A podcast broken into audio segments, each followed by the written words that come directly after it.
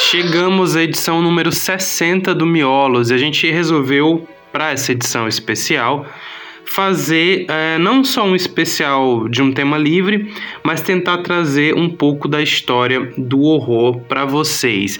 Essa edição especial 60, ela vai ser dividida em duas partes.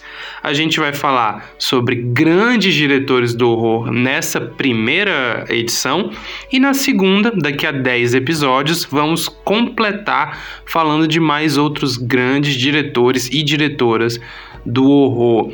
E para a gente é, fazer, decidir quem seria o grande diretor do horror, a gente resolveu separar todos os candidatos, né, digamos assim, entre aspas, em algumas categorias e a gente vai é, falar um pouco por que, que a gente escolheu essas categorias. Por exemplo, tem categoria de cinema asiático e brasileiro também, tem categoria de cinema feito por mulheres, tem categoria é, de cinema clássico. Então, são várias categorias onde a gente vai falar um pouco sobre os principais representantes e decidir entre as categorias qual tem qual, qual, qual dos diretores citados é o melhor de todos, levando em conta coisas como relevância, é, uh, popularidade, originalidade, etc. e tal. Então, basicamente, esse programa vai ser uma grande rinha de diretores. Eu me chamo Felipe, apresento o programa ao lado do Chico e o Miolos é o seu podcast de filmes de terror, filmes trash e cultura B.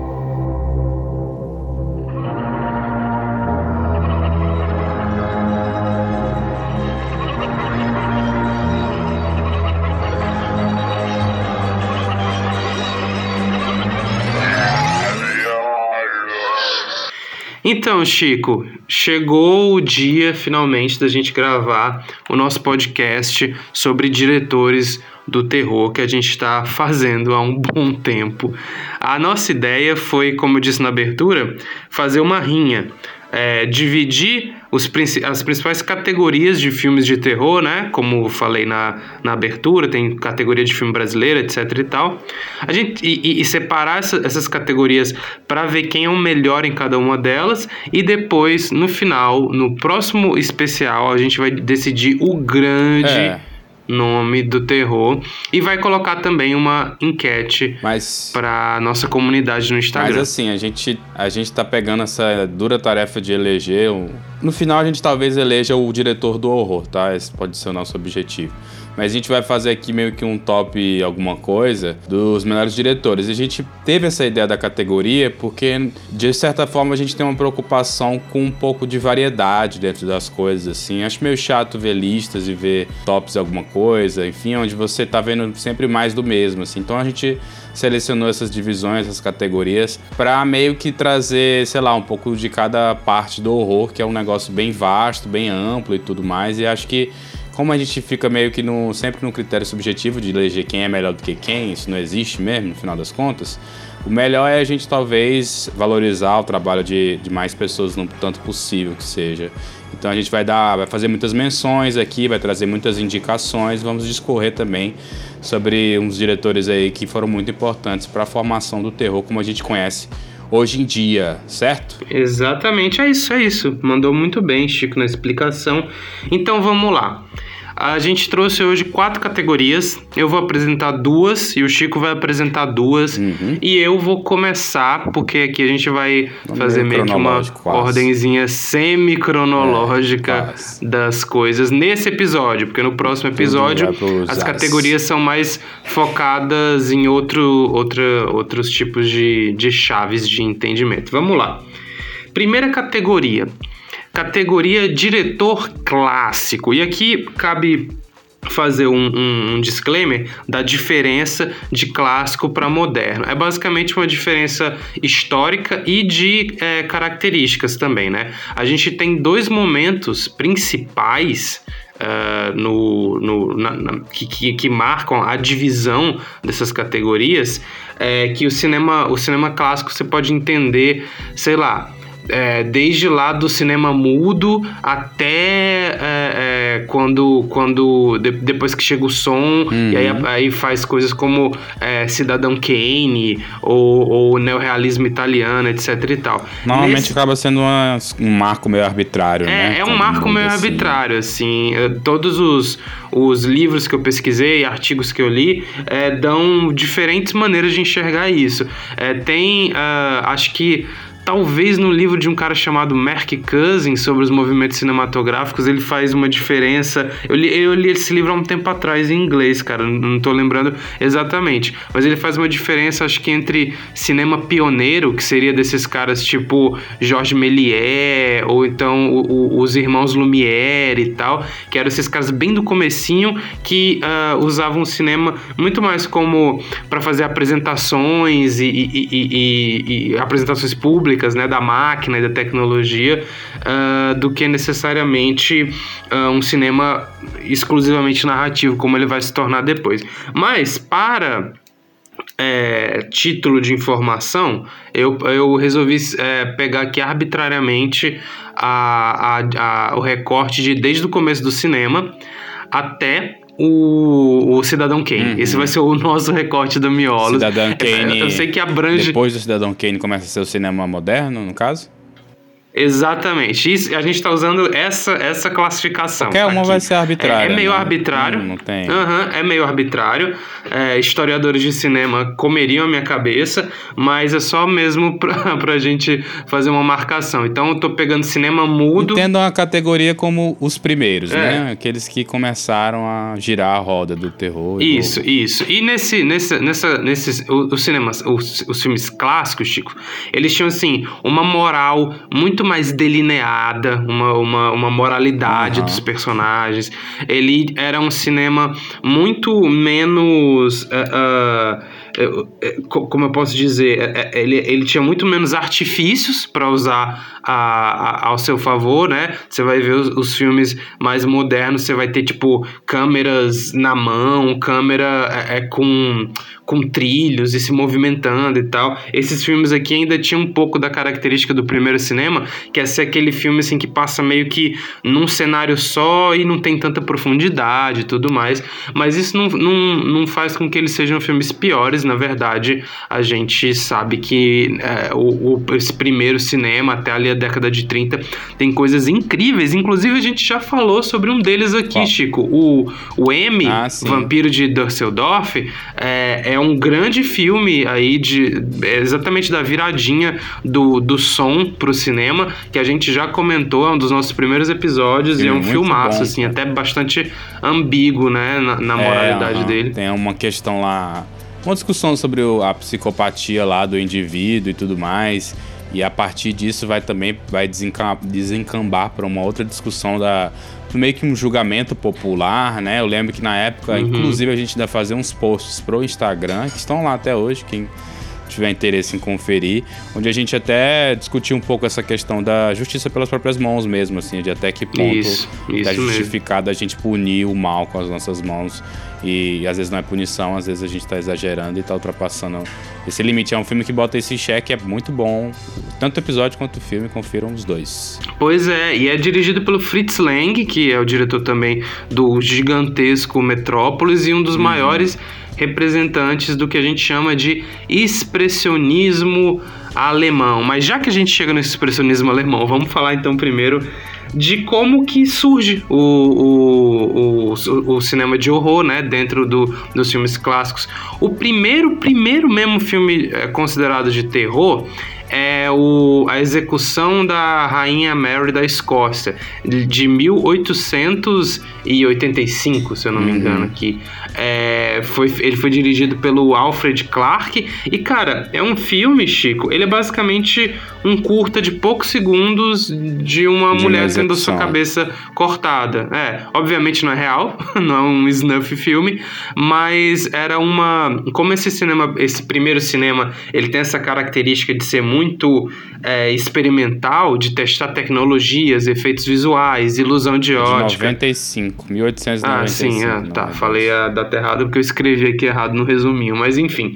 Uh, e aí, Chico, É, é, basicamente isso, né? E, e, acho que, eles, que, que esse filme é considerado de horror por causa da coisa grotesca, né? É, as pessoas no cinema realmente acreditaram que a atriz foi decapitada e tudo mais, então... Pois é, é importante a gente se colocar no, se colocar no lugar do, do espectador da época, né? É, sei lá, 1895 o filme já era uma raridade absurda. A gente tem aqui clássico caso do filme lá do trem, onde as pessoas acreditavam que o trem realmente ia isso. sair da tela e se projetar, então assistir essa execução por mais é, absurdo que seja a gente pensar que alguém acreditaria, naquela época com certeza era muito mais pela inovação tecnológica, era interessante, era uhum. um, negócio nunca visto antes. E é um curtinho, né? Pequenininho. Tu viu aí? Eu falei pra tu assistir. Aham, uhum, eu vi. É pequenininho é, e é legal. Pois é, é bem, Historicamente bem interessante. Uhum. Sim. Mas o primeiro filme narrativo de terror mesmo, assim, que tem uma história, é o Une Terrible, que eu não sei a tradução, mas é algo como Uma Noite Terrível, do Jorge Méliès, né?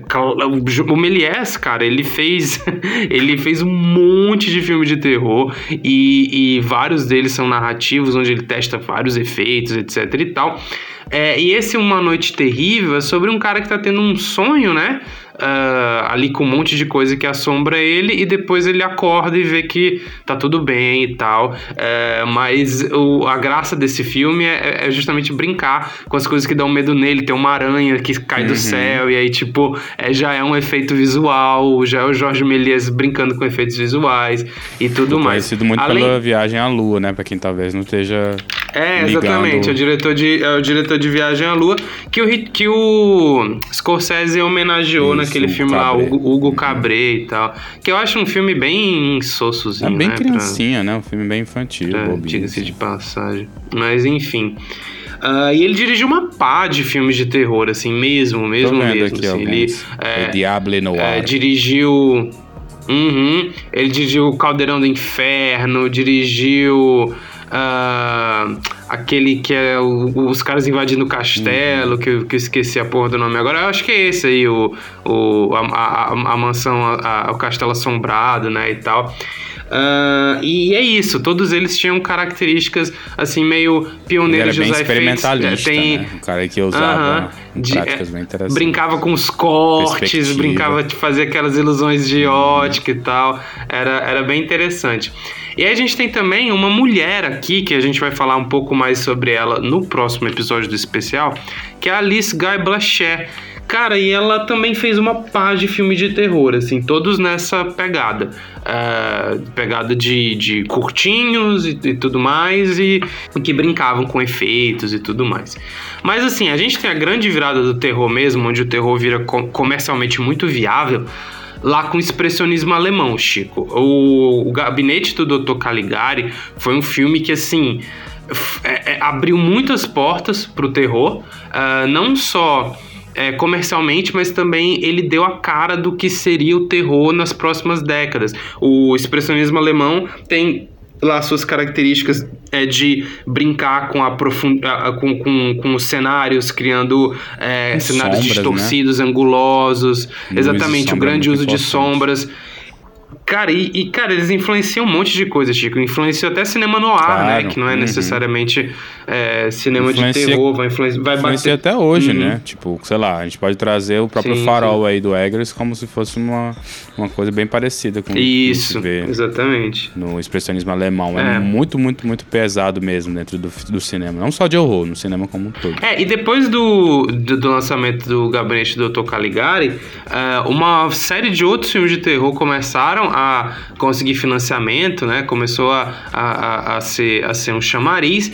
E mais pra frente a gente tem a chegada do som no cinema, que aí muda tudo uhum. mesmo, né? Muda o jogo é, para sempre, os personagens começam a ter diálogos e esse tipo de coisa. E é dentro do cinema de som que eu trouxe a maioria das menções honrosas aqui do nosso, é, é, do nosso bracket, digamos uhum. assim, de, de competidores.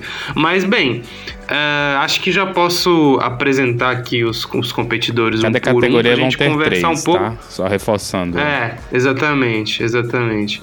E aí a gente pode também, Chico, uh, indicar alguns filmes, né? De Sim. cada um deles, Uhum. falar brevemente, tipo assim, dizer sinopse, dizer, tipo, por que que são, são bons filmes, o que que você deveria... É só indicar É. mesmo, precisa nem falar sinopse não. Vai lá e confia na atrás. nossa indicação. Isso, exatamente. Você sabe ler, você sabe se informar. Cara, o primeiro competidor aqui, eu já falei bastante dele Méliès. aqui, que é o Jorge Méliès. Eu fiquei muito surpreso, Chico, na minha, na minha busca, quando a gente quando a gente separou, a gente separou as categorias entre nós e a gente começou a pesquisar separadamente sobre cada tipo, cada categoria.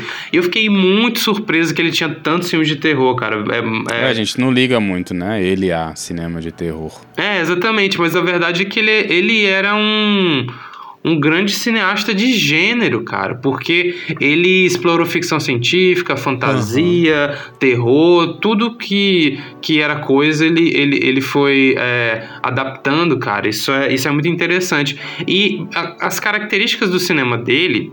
É, sempre carregam um grande pioneirismo nas coisas que ele faz, Sim. né?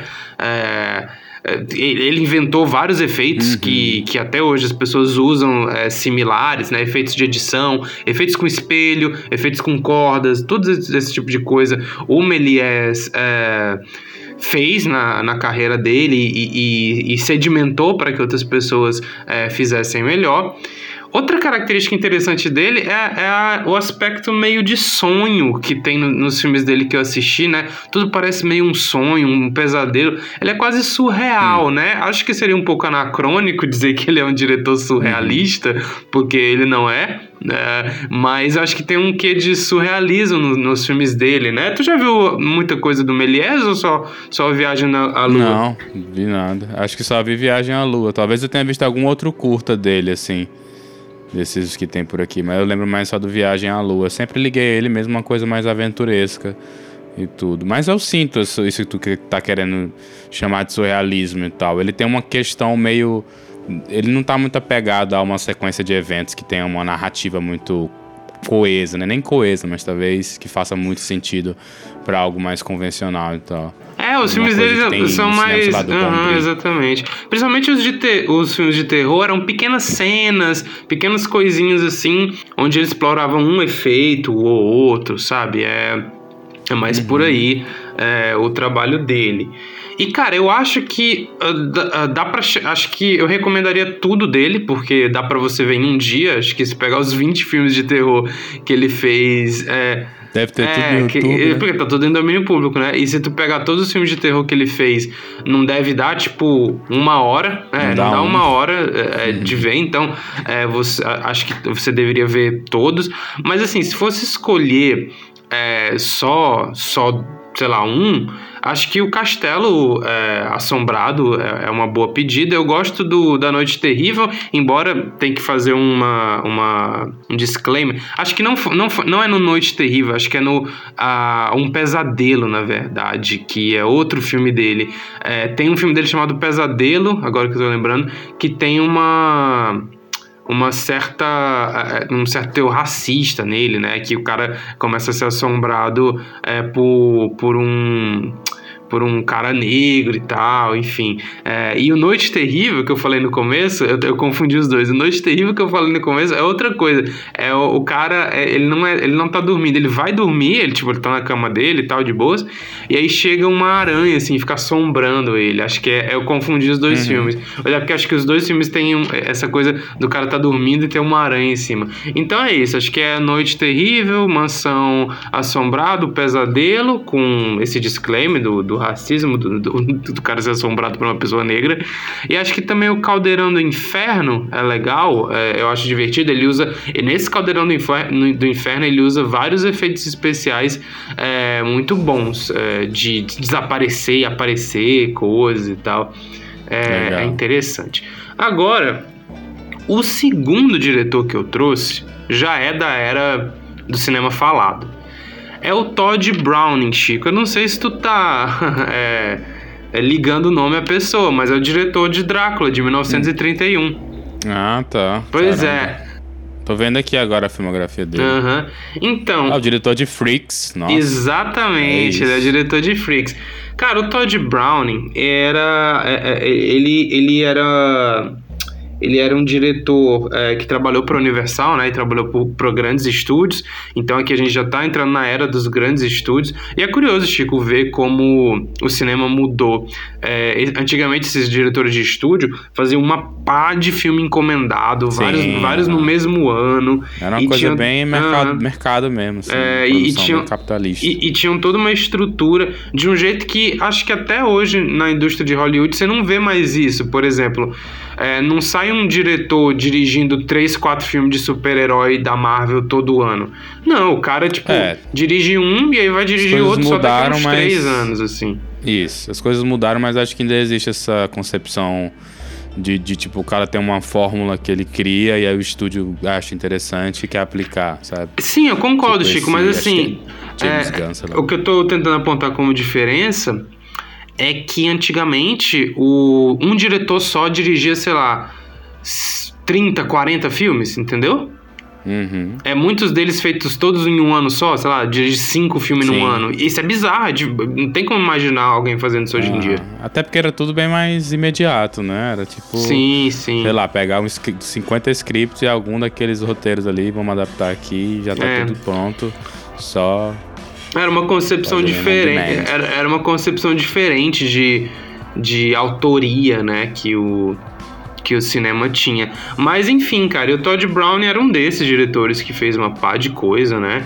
Uh, e, cara, os, o, o, o, cinema dele é o cara que inclusive revelou Bela Lugosi aí pro mundo, né? Que, ah. porra, ator fudido que fez o, o Drácula e tal, e, e acabou ficando no terror, né, pra sempre, assim, quase como tudo e todos. uma maldição, assim como o nosso querido Boris Karloff, mas enfim.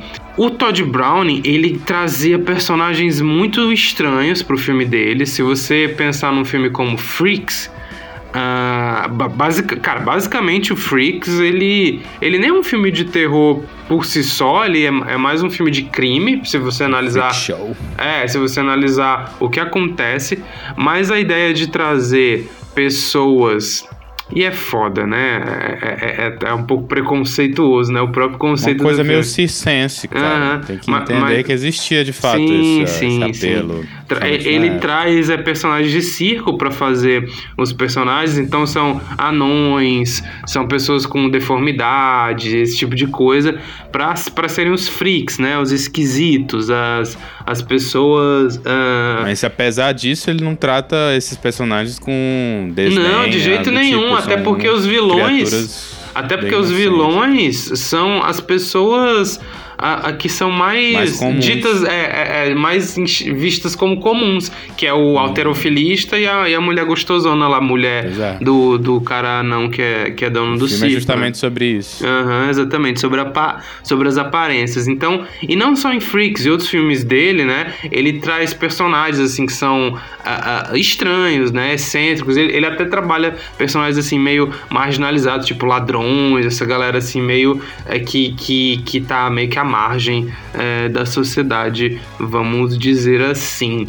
Uh, o, o, Drácula, por exemplo, né, é, é, um, é, meio que, que esse filme, né, o Drácula do Lugosi é pintado como esse homem estranho, assim, estrangeiro e tal, que desperta um certo certo uma coisa exótica né nele ali uhum. uh, uh, e ele também tem outro filme uh, esse aqui acho que é da era do cinema mudo se eu não me engano chamado The Unknown eu acho que ele tá que ele tá completo no YouTube, se eu não me engano, um estrelando aí, Lon Chaney. Lon Chaney, pra quem não sabe, é o lobisomem original lá da, da Universal e um ator, assim, seminal, que fez um, uma porrada de papéis em Hollywood, que é sobre um cara também que vai, é, que vai pro circo e, e tem umas tretas lá. É um filme menor na filmografia dele, mas vale a pena conferir, até porque tem só 50 minutinhos. Então, mas acho que os dois principais aqui é Drácula e o Freaks. E uma coisa importante de falar sobre o cinema do Todd Browning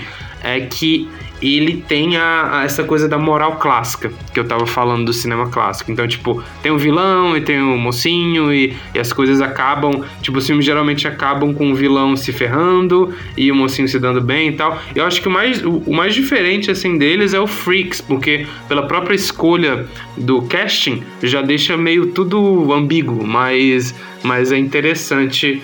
É, notar o que ele, o que ele fez. Tu assistiu o Drácula e o Freaks dele? Só assisti Freaks, nunca assisti esse Drácula original, não. Ah, cara, o que eu assisti maneiro. foi o Nosferatu, né?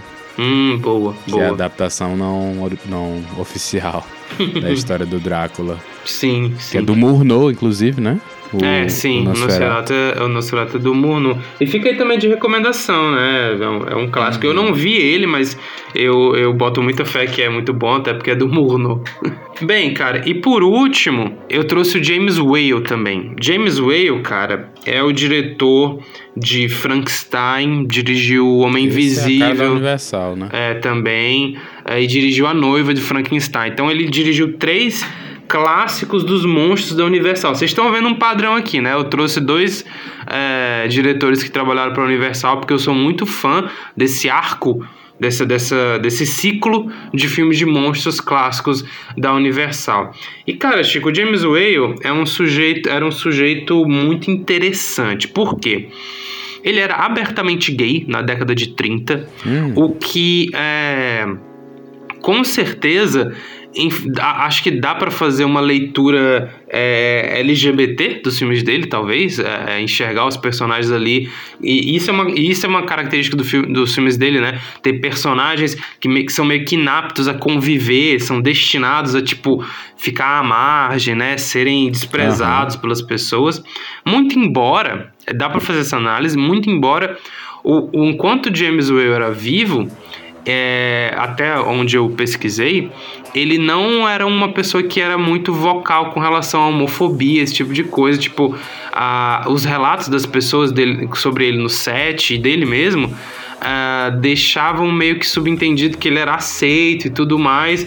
Mas assim, uh, eu não sei se eu compro muitas ideias, porque justamente era a década de 30, né? Então. Uh... A questão da homofobia, tipo assim, como um problema, que claro que sempre existiu, mas como um problema a ser discutido, é algo, aspas, mais recente, né? Não é como. Não tá na mesa de bar a discussão sobre a homofobia. A discussão Uhum. é tipo a existência dos gays em si naquela época, não era nem aceitação ou não. Apesar de que, enfim, a, a pessoa ser homossexual já é algo milenar, né? Desde a sociedade greco-romana já era algo usual e comum. Mas a homofobia em si, é meio difícil a gente achar registros históricos de algum protesto a respeito disso. Pelo menos eu acho sim, né? Não, uhum. Nunca me debrucei sobre a história em relação a isso. Sim, é, você, você tem toda a razão. É, é socialmente construído muito, muito por causa da, da, do, do Império Cristão, assim. É, é uma moral cristã de algum jeito. Mas aí acontece que uh, com, com 67 anos, em 1957, o James Whale tira a própria vida, comete suicídio, deixa uma carta. E é isso, e isso também me faz pensar, né, sobre que tipo de sofrimento ele pode ter tido, que, que não, não veio à tona, não, não foi discutido, uhum. né, isso, isso é interessante.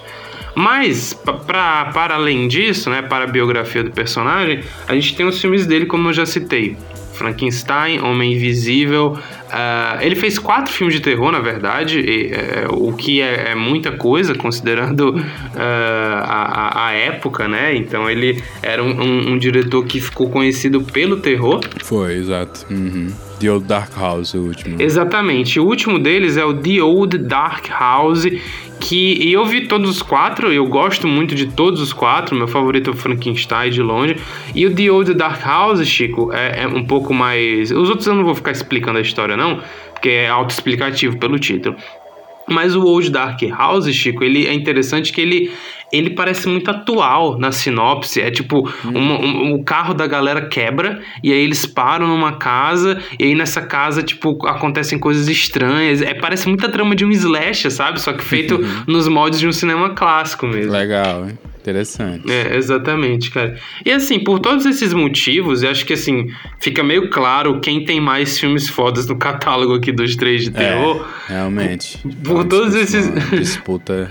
por todos esses motivos, eu elejo o James Whale como o melhor diretor desse, do cinema clássico, muito por causa dos três filmes que ele fez para o Universal, né? O Old Dark House é bom, mas é menos entre os três. E assim, Uh, pois é, e ele tem essa coisa de ter fins trágicos nos filmes que eu acho muito legal, é, a moralidade mais ambígua.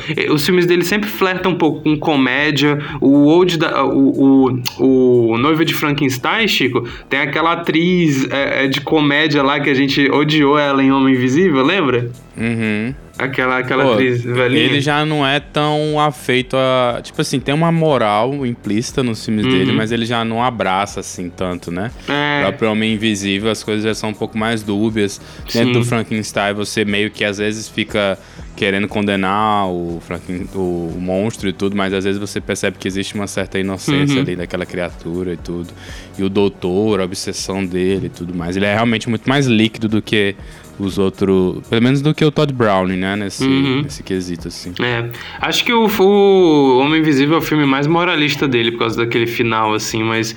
E todos têm uma moral, mas nem, nem, nem todos são. É, é, é uma moral tão clara assim. Mas é isso, cara. Eu acho que ele vale muito a pena ver todos os quatro filmes de terror dele. É, todos têm tipo 70 minutos, então assim, não tem desculpa. E para terminar, antes de passar para você, pequenas mençõezinhas honrosas. Cara, acho que vale a pena checar o Paul Lane, que é um diretor do, do ciclo de expressionismo alemão, que dirigiu o X-Works, que Uh, é um filme que, tem, que, que, que, é, que acho que é antológico e tal, se, se eu me lembro bem, assisti faz tempo. Robert Winnie, que é o diretor de Gabinete do Dr. Caligari.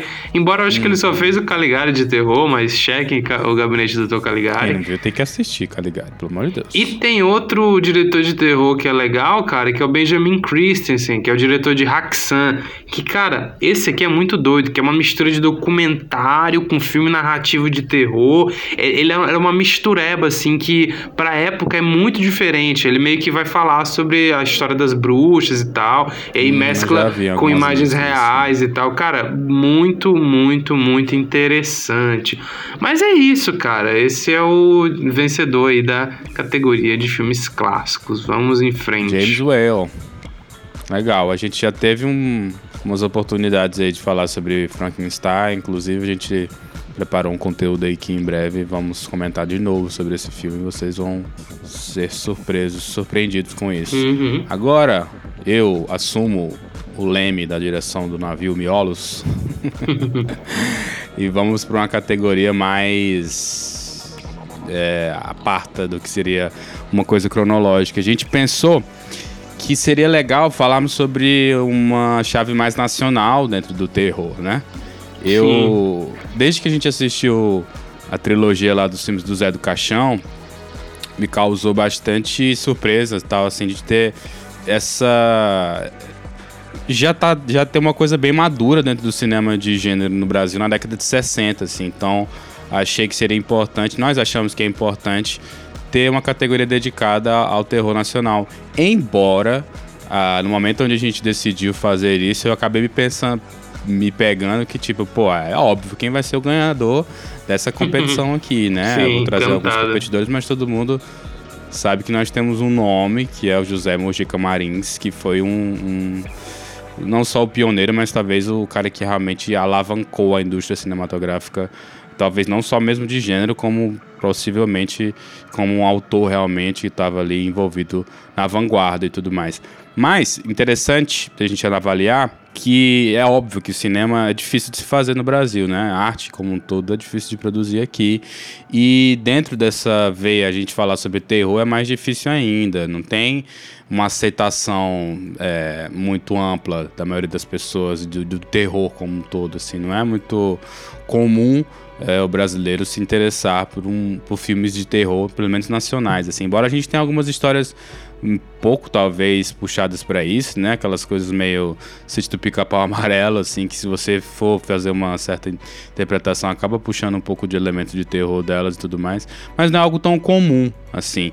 É, a, a galera que pesquisa, que estuda, acredita realmente ao Mojica como o fundador do, do terror nacional, com A Meia-Noite Levarei Sua Alma né, da década de 60. Mas tem um outro filme que eu encontrei, né, uma pesquisadora catalogou e tal, como um filme, talvez o primeiro filme de terror, que é o Jovem Tataravô, um filme do diretor que chama Luiz de Barros, é uma comédia e tudo mais, e assim, não é exatamente um filme de terror, é mais um filme sobre um, uma, um ritual lá de trazer à vida um personagem que morreu e tudo mais. Tem essa, essa coisa meio soturna, meio sombria, mas não é exatamente de terror e tal.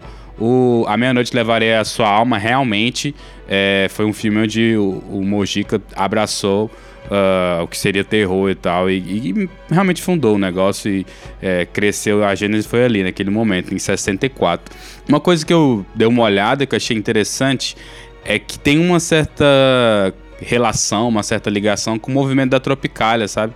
Porque é, a Tropicália foi responsável por é um movimento eminentemente musical, né? Mas foi responsável assim por trazer um a palavra boa não seria nem nacionalismo, mas essa valorização do que talvez seja produzido pela cultura brasileira e tudo mais. E no meio desse caldeirão ali tava o, o Mojica fazendo seu personagem, né? O Zé do Caixão, e ele meio que ganhou uma certa atenção. O próprio Glauber Rocha é, foi vocal sobre o trabalho do, do Mojica, disse que ele era é, vanguardista, falou que ele era foda mesmo, que as pessoas tinham que prestar atenção.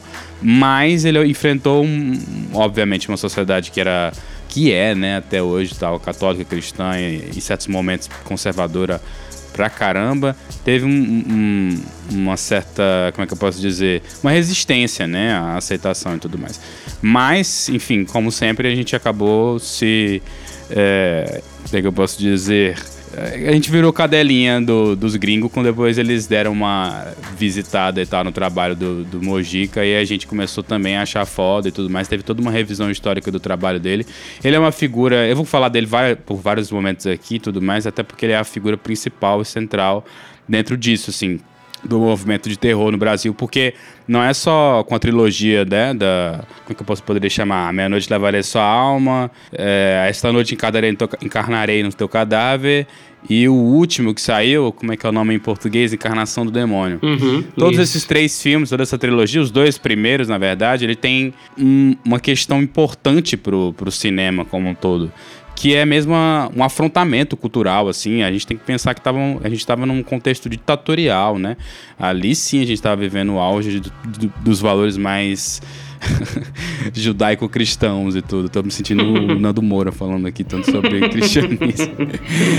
E, e, o Mojica, dentro dessa, dessa chave, ele veio como uma figura provocativa, né? Era um cara que desafiava realmente as massas e tudo mais. E o próprio personagem do Zé do Caixão, é foda porque ele ele tá meio que é, encabeçando esse pensamento, assim. Dentro do próprio filme, ele tá ali numa sociedadezinha pequena e tal, rural, e que tá a pegar valores antigos, está realmente representando o brasileiro médio, assim. Então ele traz muito essa discussão.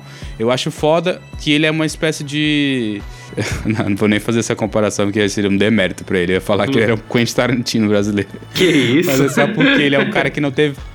pois é, né?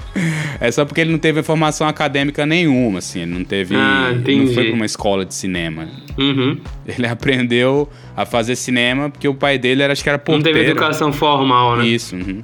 Ele foi mesmo pela experiência, por ter assistido muito, muito filme, porque o pai dele, se eu não me engano, era porteiro de cinema. Enfim, trabalhava no cinema, ele podia assistir aos filmes ali, eventualmente e tal, diariamente, na verdade. E desde criança ele brincava com Super 8, fazia os seus filminhos e tudo mais.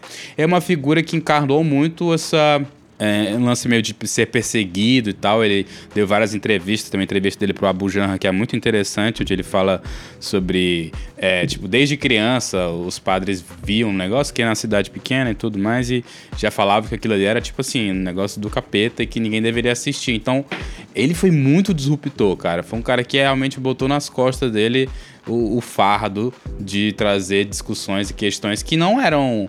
É, é, digamos assim, orientadas para uma, uma veia monetária. Ele não estava preocupado em lucrar com os filmes dele. E acho que eu dou muito valor para isso porque eu consigo perceber a pegada autoral dos filmes dele, assim, dele realmente tá querendo experimentar e tá, tipo assim, se fudendo, tá, não tá nem aí pro que as pessoas vão falar sobre o filme dele. Era um cara que exalava muita confiança dentro dos filmes dele e o próprio personagem é, é muito característico por isso, assim, do Zé do Caixão e tudo mais.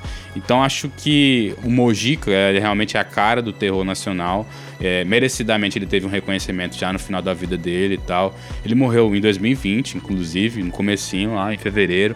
Ele já tinha Alzheimer, estava um pouco debilitado e tudo mais, e acabou falecendo. Mas antes disso, ele teve, é, teve uma, uma, série sobre ele, né, que é até interpretada lá pelo Matheus Nartegali. Teve o, a, a, o final da trilogia Encarnação do Demônio, que só saiu em 2008 que é um filme decente, assim, fecha bem. O próprio Zé do Caixão apareceu em diversos outros, outros filmes, como O Despertar da Besta, né, Exorcismo Negro, enfim. Ele acabou sendo reconhecido pra caramba lá fora, foi, foi nomeado como Coffin Joe, que eu acho bem foda, um nome muito, muito foda. E, enfim, é um cara que tá realmente... é a cara do terror nacional. E a gente não precisa nem falar muito a respeito dele, porque o Miolos tem um episódio aqui especial só sobre a vida e a obra do Zé do Caixão. Boa, a gente só falou sobre Isso. o Mojica durante quase pois duas é, horas. Se eu não estiver enganado, acho que é o número 20 e tudo mais. E, e o que importou muito mais dessa categoria para mim foi perceber que tudo bem, a gente tem claramente um pioneiro, a gente tem claramente o rosto do terror no Brasil, mas e o legado dele? Para onde que foi parar? Será se tem gente que foi influenciada? Será se é, tem gente fazendo terror no Brasil e tal? Porque, enfim, no cinema nacional é realmente muito rico e tudo mais, mas nessa pegada de terror, eu tenho que admitir que até recentemente não, não, não me importava tanto, não acompanhava tudo mais. Até nesse próprio cast eu, eu sou. Eu, eu, verbalizo a minha surpresa em relação ao trabalho do próprio Mojica e tudo mais. E nessas pesquisas eu encontrei o cara que foi, foi batizado aí de como se fosse o novo Mojica e o novo Zé do Caixão, que é o Rodrigo Aragão, né? Que é um cara que ele gosta muito, assim, de um, de um terror um pouco mais eu não quero chamar de superficial, mas porque esse termo é um pouco pejorativo, mas ele é um cara que realmente gosta da diversão do terror, assim, então Uhum. Ele vai brincar muito com sangue, assim, ele vai exagerar no Tem sangue. Tem foco no entretenimento. Isso, exato. Ele gosta mesmo daquela coisa gore pelo gore, assim, de ser divertido você assistir uma coisa meio, uma, sei lá, a cabeça sendo esmagada, um, um zumbi que, que nasce de algum lugar e tudo mais. Mas, ao mesmo tempo, ele traz uma coisa que eu acho que é influência direta do Mojica, que ele não esquece a cultura nacional dentro do filme dele, assim. Porque ele, ele, por exemplo, tem um filme dele interessantíssimo, que é o Mangue Negro, que é basicamente um, um, um filme de invasão zumbi, só que se passa num, num litoral, no manguezal, assim. Então, é, o mangue tem aquela característica meio de lamacenta e tudo mais, é sujo, é gosmento, é esquisito, e dá até um certo medo mesmo nas criaturas que talvez possam habitar as profundezas daquele negócio, tá? Então ele brinca com isso, coisa que o próprio Mojica fez lá na Meia-Noite Levaria Sua Alma, quando tem aquela clássica cena do Zé do Caixão comendo um pedaço de carne na Sexta-feira Santa e olhando para os pedestres e falando, tipo, esnobando deles e tudo mais. Então é interessante você pegar o, o, o gênero de terror que talvez não seja uma coisa muito nacional, muito brasileira, e enxertar essa, essas coisas mais relacionáveis, assim, mais interessantes. Tipo, pô, é, invasão zumbi é uma coisa extremamente repetitiva e tudo mais, mas imagina realmente se acontecesse num, num cenário como o Mangue e tudo mais. Eu acho legal o trabalho do Rodrigo Aragão, porque ele abraça realmente o terror e tudo mais, uma coisa até meio infantil mesmo, assim. Ele brinca numa, numa pegada meio de. meio, de se lembrar de como era divertido assistir esses filmes mais bobões, assim, mais focados numa coisa bem trash mesmo. E eu acho outra coisa interessante de se citar é que ele tem um canal muito legal que chama o Monstrólogo, ou Monstrólogo, onde ele não só coloca os filmes dele, ou pelo menos o Mangue Negro tá lá completo, com uma série de curtas e de outros vídeos onde ele debate é, a situação do terror nacional, ele traz a indicação de outros diretores, pessoas que estão começando ou que já estão um tempo na estrada e tudo mais. Então ele está realmente envolvido aí com, com terror e tudo mais e está tentando de alguma maneira fomentar. Acho isso interessante. Seguindo, a gente tem mais um outro nome legal. Esse eu fiquei muito feliz de ter encontrado, que é uma dupla que é a Juliana Rojas, ou Rojas, não sei como é que pronuncia, e o Marco Dutra. Essa dupla. Ela tá na ela... minha lista de diretoras mulheres, viu, cara? Ela tá. Uhum. Ela vai aparecer em duas, duas categorias aqui. Com justiça, com justiça. É, eles dois, assim, se conheceram na Faculdade de Comunicação e Artes da, da USP lá, né? A FAP falada e tudo mais. Que já, isso já vai trazer eles para uma chave diferente da do do Mojica, né? Eles são os burgueses que estudaram na FAP, a galera que já teve a condição de ter uma formação acadêmica e tudo mais. Você vê o trabalho deles tem uma profundidade um pouco mais conectada com um cinema um pouco mais é, rebuscado, talvez, não sei. A gente pode, pode, pode conversar sobre isso. Mas o que eu acho interessante dessa dupla, principalmente o trabalho da Rojas, é que ela gosta muito de trazer uma camada um pouco mais dramática para os filmes dela, assim.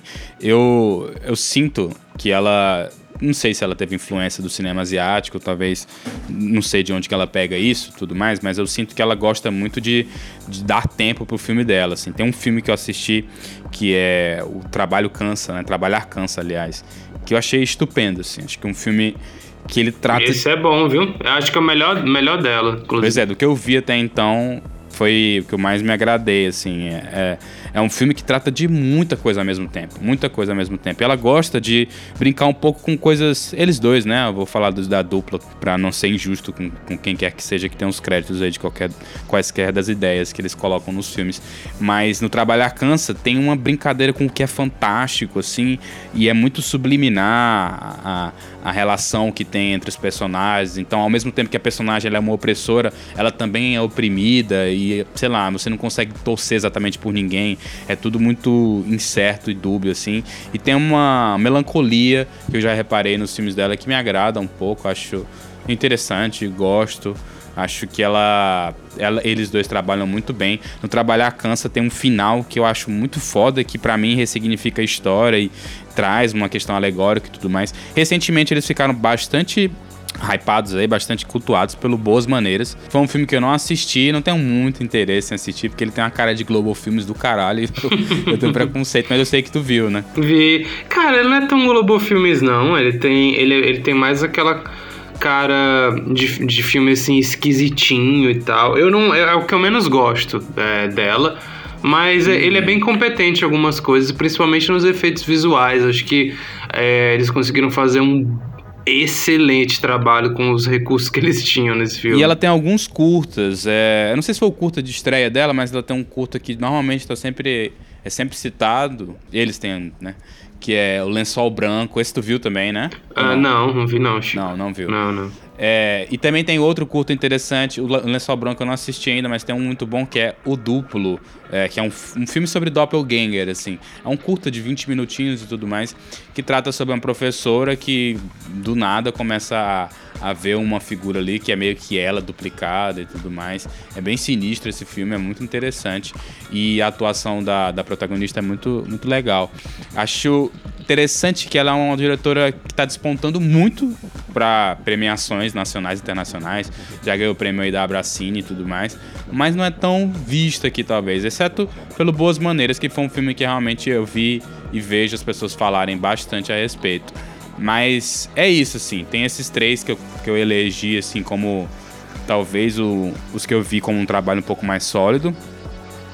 É óbvio que o Mojica é o campeão, não tem condição dele não ser o diretor que é presente no cinema nacional, por tudo que a gente já falou aqui e no especial e tudo mais. Mas fica como uma recomendação, isso de uma maneira bem abrangente mesmo, assim, não só como cinema de terror, como cinema nacional. Acho que a gente acaba passando por cima do, do que talvez está sendo produzido dentro da nossa casa. E isso é um problema, às vezes que seria legal a gente talvez cuidar disso e procurar assistir mais filmes nacionais e tudo mais, porque vai ter, vão ter gratas surpresas.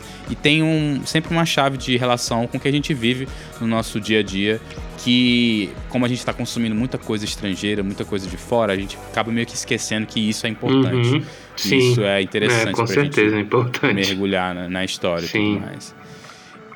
E como menção honrosa, vou mencionar um garoto, que não é um garoto, já é um senhor, não é um senhor, já é um homem, é, que chama Denison Ramalho, que ele fez um filme que é meio, sei lá, quase um blockbuster, assim, mas é, bem competente, tem uma premissa muito legal, que é o Morto Não Fala, que está sendo estrelado pelo Daniel de Oliveira, um ator que eu gosto bastante, acho que ele é bem muito bom, atua muito bem. Tem uma premissa legal que é um cara que ele é ele tem a mesma profissão lá do Carpenter em Body Bags, assim, ele é um funerário, só que aqui ele tem um uhum. quase que um superpoder que ele conversa com os mortos e tudo mais. Mas normalmente, novamente, a gente está trabalhando aqui numa é, uma chave brasileira, vamos falar assim. Então chega lá um cara que morreu na favela, daí ele vai conversar com o cara e dá, dá a dica de quem que é, tá fazendo o que e tudo mais, e o personagem começa a se é, meter num, numa trama lá no um emaranhado de atos, desatos, enfim, e uma coisa meio de, de maldição, o filme trabalha muito nisso. Me lembra um pouquinho o trabalho do James Wan, é, não de uma maneira ruim, mas de uma maneira de, de perceber que o, que o Ramalho talvez esteja tentando trabalhar num, numa pegada blockbuster, assim, de tentar ser um pouco mais apelativo para as pessoas e tudo mais, e trabalhar com temas um pouco mais relacionáveis. Eu acho que esse é um tipo de filme que uh, o espectador médio com certeza vai se agradar e pode ser uma boa porta de entrada para o cinema de terror e tudo mais. Tem outros nomes assim. Mas Chico, deixa eu te perguntar, deixa eu te perguntar uma coisa. Esse filme ele tem uma abordagem mais de filme mainstream, né? Pelo que eu Isso. Exatamente. Conheço dele. Isso que eu tô chamando de blockbuster, uhum. justamente por essa abordagem. Sim, sim. Um filme mais. Jumpscare, essas paradas todas. Isso, tem tudo. Tem. É, com direito a tudo uhum. que o James Wan gosta de trabalhar. Uma coisa me incomoda no filme é que eu não achei. Me incomoda, e porque para mim foi quase uma escolha estética que as pessoas lá, os cadáveres, em vez de eles só falarem, por algum motivo ele usou computação gráfica e ficou criando bocas que se mexem é, artificialmente, sabe? Eu não senti. Por que que que não pode botar só um ator hum. lá deitado falando? Qual é a dificuldade de fazer isso? A única coisa que eu achei ruim, destaque pra uma cena que eu, achei legal. Eu não sei que ele tenha filmado realmente com cadáveres. é, só se for, né? Aí, ele, por favor, explique. Destaque pra uma cena que eu achei legal, que o personagem do filho lá do Daniel de Oliveira, do, do funerário, do Stênio, ele tá soltando pipa, daí ele faz um cerol lá, enfim, né? A questão do cerol na cultura brasileira é recorrente. E tem uma parte lá onde o cara tá meio que alucinando e ele vai passar pela sala e a sala tá cheia de dessas linhas assim de cerol e tudo mais. Isso me chamou a atenção para justamente essa questão, assim, pô, que filme de terror que a gente vai ver alguma cena de, de violência, de algo que usa linha de cerol, porra. Quem é o gringo que passa vidro numa linha, tá ligado? Talvez não tenha, mano, mas nesse filme você vai encontrar. E acho que só por essas coisas já, já vale a recomendação. E é isso. A recomendação como um todo é assistir mais filmes nacionais. E de terror principalmente, claro, né? Perfeito. Então vamos nos encaminhar aqui para a próxima categoria, o horror é, no cinema moderno. Cara, eu já falei um pouco sobre a definição aqui. E se eu fui arbitrário na categoria clássica, eu tô sendo mil vezes mais na categoria de moderno, porque eu tô pegando assim, é, tudo que vem pós Cidadão Kane até anos 70, até Nova Só Hollywood, até esse tipo de coisa. Então, assim, é absurdo quanto eu tô sendo arbitrário. Aqui a gente pode falar que teve, tiveram dois marcos, né, dentro do, do que a gente chama de virada para o cinema moderno, que é o neorrealismo italiano e o Cidadão Kane. Cidadão Kane inovou tecnicamente uh, em temas também, e o neorrealismo italiano trouxe esse, esse, esse, esse niilismo, talvez essa falta de esperança do pós-guerra para dentro do cinema e mudou completamente o jogo. Depois, com, com filmes tipo Roma Cidade Aberta, é, Ladrões de Bicicleta, esse tipo de, esse tipo de filme é, tinham é, finais mais trágicos, personagens mais complexos, menos moralismo, muitos deles eram carregados politicamente. E já Cidadão Kane, como eu falei, ele trouxe tipo esse legado de usar mais recurso cinematográfico, câmeras em movimento, profundidade de campo, todas essas coisas que constituíram o que a gente chama de cinema moderno, que vai começar a ser desconstruído lá na novela Vague, e aí começa a ser desconstruído pra caramba de várias maneiras, até a gente chegar no que a gente está hoje, que seria um cinema contemporâneo, digamos uhum. assim. Mas bem, Os diretores que eu trouxe foram três, cara. Uh, e o primeiro deles é o mais conhecido, é o Alfred Hitchcock. Cara, Chico, não tem muito o que dizer sobre o é, Hitchcock é, mais não, né? A gente... Né? Uhum. A gente já falou bastante sobre ele no podcast que a gente tem sobre psicose, é, que é muito bom, assistam. Mas uh, um negócio aqui é que uh, vou reforçar as características dele só para as pessoas anotarem aí nos seus caderninhos ou refrescarem a sua memória. Os filmes do Hitchcock tinham muito ênfase no suspense e na tensão. O cara conseguia criar assim, situações uh, bem enervantes, digamos assim. Um ele tinha um domínio. fim, né? Fazer isso não é pra É, exatamente, exatamente. Ele tinha um domínio gigante da mise-en-scène. Ele era, ele era muito meticuloso, assim, em tudo que ele colocava na tela. É, tudo tinha um, um, muitas coisas que ele colocava na tela tinham simbologias, como é no caso dicas. do Psicose, com os pássaros. Exatamente, dicas da trama. Então, assim, era uma mise-en-scène, era uma encenação de cinema, assim, que era muito muito complexa, tinha muita informação na tela e, e realmente ele. Cara que aproveitava era, o cenário, é, né? Bastante, ele trabalhava muito bem. É, é, é, exatamente. Exatamente. E ele tem um enfoque em tramas é, que muitas vezes são psicológicas, então muitas vezes os personagens é, não são confiáveis ou não podem confiar nas pessoas que estão ao redor deles. É, são personagens que têm o ponto de vista uh, na história também uh, uh, envenenado, digamos assim, né? Personagens com pontos de vista diferentes e tudo. Ele tem os, os, famosos plot twists, né? É, o Psicose, acho que é o maior exemplo é, de todos. E ele tem, como ele é um cara é mais proeminente do suspense, do thriller, é, é, é, é, natural que nos filmes de terror dele tenha uma influência do noir, com personagens que investigam um mistério, uma trama e coisas assim. Cara, o, o Hitchcock não fez muitos filmes de terror, na verdade. É, são só três, que é o Pássaros, o Frenesi, Frenzy, não sei como é que é a tradução dele para o português, e o Psicose. E assim, ele tá aqui basicamente por causa do Psicose. é, o Psicose foi um filme que mudou mudou tudo, assim, é, tanto no sentido de ser um filme independente produzido por, pelo próprio diretor e ter sido altamente lucrativo, é, tanto pelo fato de ter levado uh, a questão da, do, do, do psicológico é, a, a, se tornar uma coisa realmente vendável dentro do cinema do horror. E aí, uh, depois de Psicose, assim, começa realmente a ter uma tendência de um, explorar um novo campo do terror, que é esse campo psicológico, da loucura do, do, sabe, personagens que se perdem dentro de si mesmos e tudo o mais. Porém, o, o Pássaros tu viu, né? E tu, e tu disse que não curte muito. Não acho tão, tão interessante. Quer dizer, a trama é ok, é uma cidade lá e começa a ter uma invasão pelos pássaros, os pássaros ficam violentos e tudo mais. Mas eu também era muito moleque, tá? Não tinha a maturidade suficiente para para absorver muito bem o filme e os efeitos dos pássaros me incomodaram um pouco, não, não acabei muito vendido não dentro do filme assim. Achei que achei um pouco brega para época, tá? Mas eu era uma criancinha, um adolescente, então releve. Talvez seja um bom filme, porque muita gente elege como um bom filme, então certo. Sabe, é... Mas é isso, assim, ele, ele é, é, é, gigante simplesmente por ser o Hitchcock. E, e assim, por mais que os outros filmes dele não sejam, tipo assim, de esquema para matar, é, é, não, não, necessariamente isso, pode, ser, pode ser colocado como terror, mas ele orbita ali entre o crime, o thriller, que é uma coisa que um, um próximo diretor que tu vai citar, né, que é o Kurosawa Kiyoshi, também faz, né? E, e assim, é, Isso, acho que dá, né, para colocar como se, como se ele fosse um, um, uma coisa parecida, porque são coisas assim que tocam muito nos mesmos temas, né? Ele Crime, assassinato.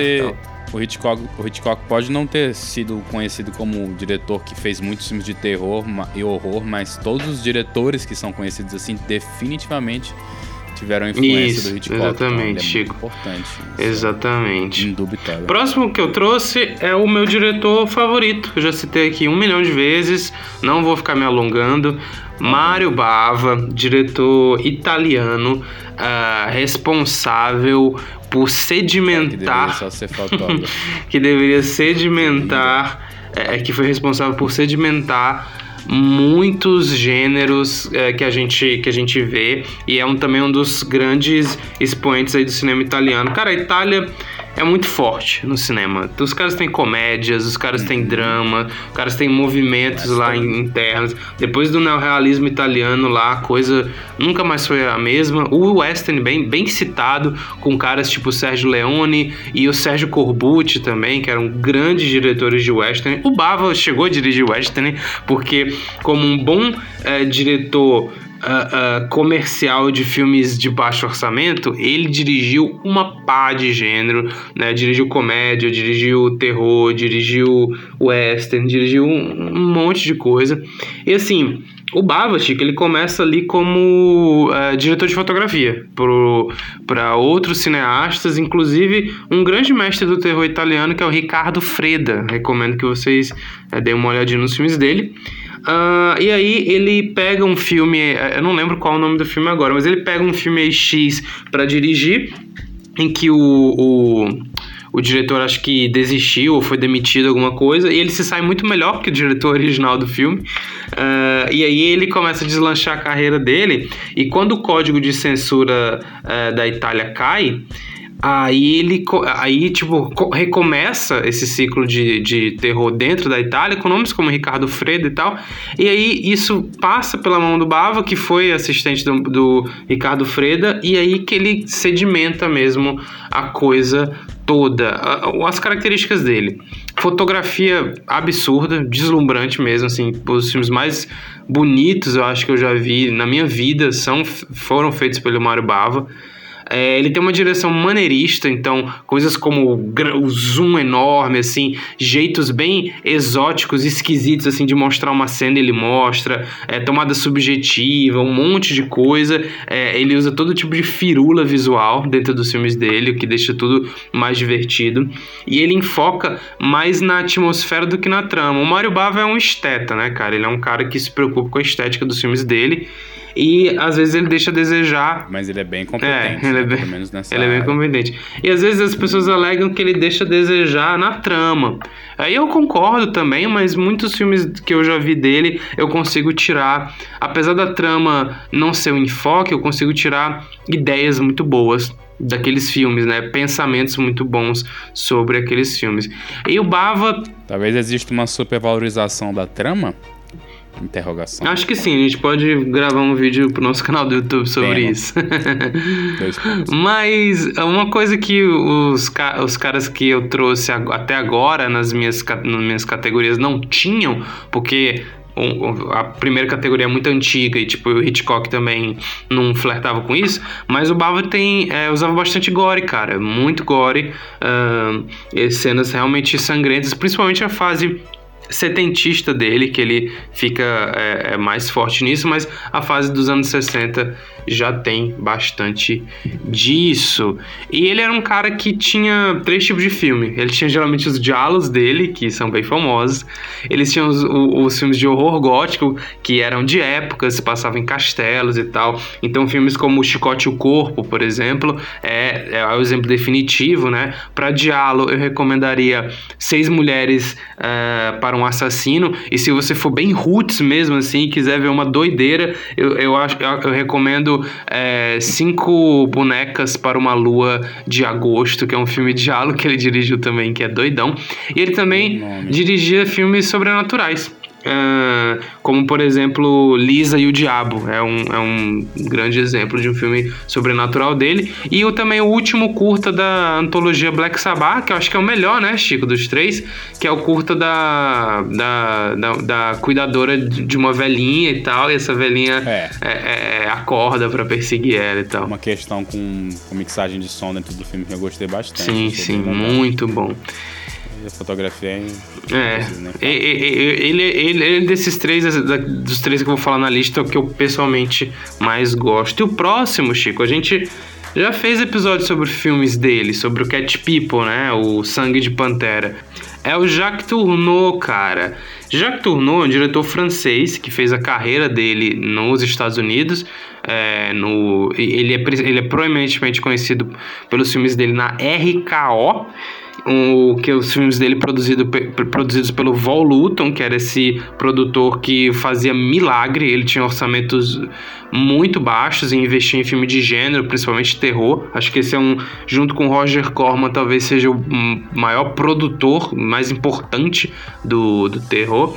E o Jacques Tourneur, Chico, ele uh, dirigiu acho que uns seis ou sete filmes de terror, uh, mas a gente fez um podcast sobre Sangue de Pantera e eu assisti também uh, O Homem Leopardo e A Morta Viva, que acho que é do inglês I Walked with a Zombie.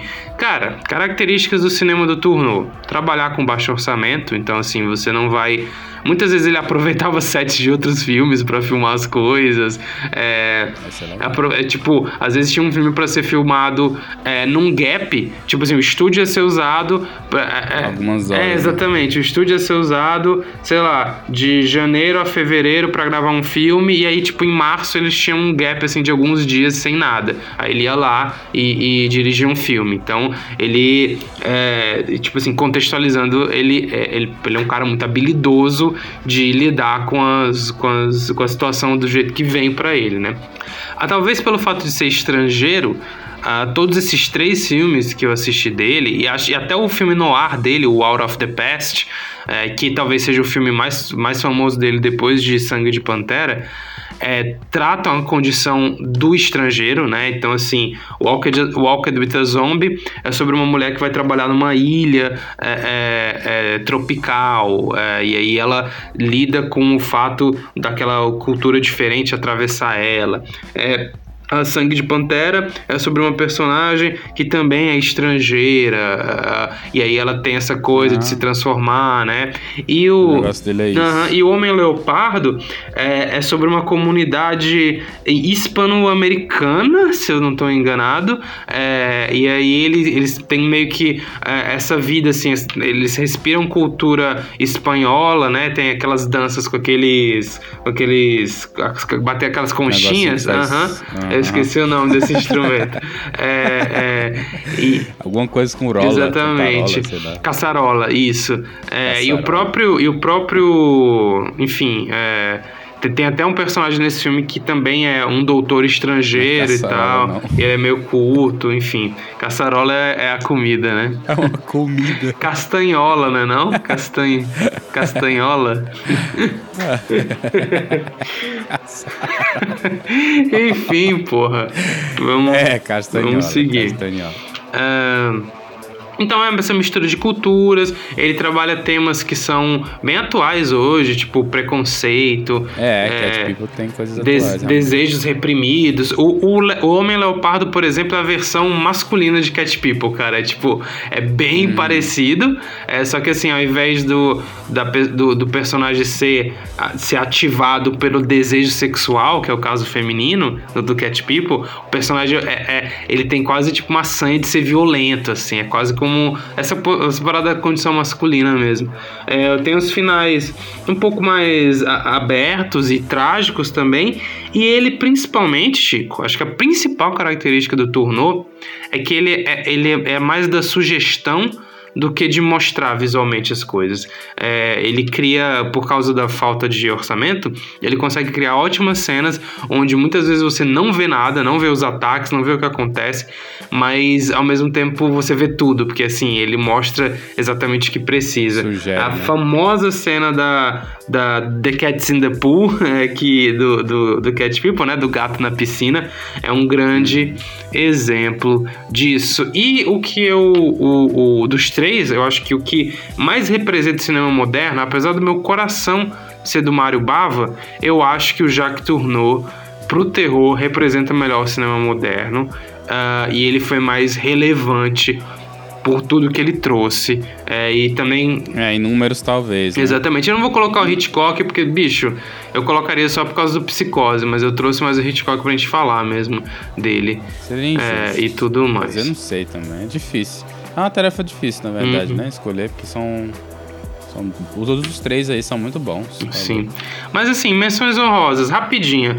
O Polanski, que, que vocês sabem, né? Ele fez uma trilogia de filmes de terror que conta como, com, com filmes como O Apartamento, uh, O Bebê de Rosemary e Repulsa ao Sexo. Uh, que for, são grandes filmes de gênero, principalmente O Bebê de Rosemary, um dos grandes clássicos aí é, do terror.